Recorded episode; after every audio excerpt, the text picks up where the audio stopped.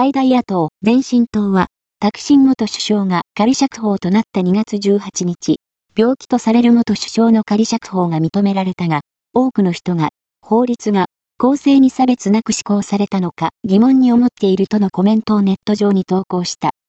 元首相は、昨年8月22日に収監された刑務所で夜になって体調不良を訴えて、翌23日未明に、バンコク中心部の警察病院の特別室に緊急搬送され、容体に関する詳しい説明がないまま180日に及ぶ入院を経て、2月18日に仮釈放となった。前進党によれば、政府から元首相の病状に関する大まかな説明があり、仮釈放の条件も公開されているものの、多くの人が、未だに法律をねじ曲げた特別扱いがあったのではないかと疑っているとのことだ。